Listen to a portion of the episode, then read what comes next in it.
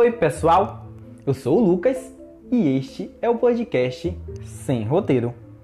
Não sei como vocês chegaram até aqui, mas desde já eu agradeço.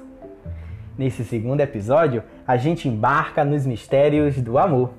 Vamos analisar a importância de reconhecer suas limitações, potencialidades para se envolver amorosamente com o outro. Devo ter responsabilidade emocional? De onde vem o medo de se relacionar amorosamente?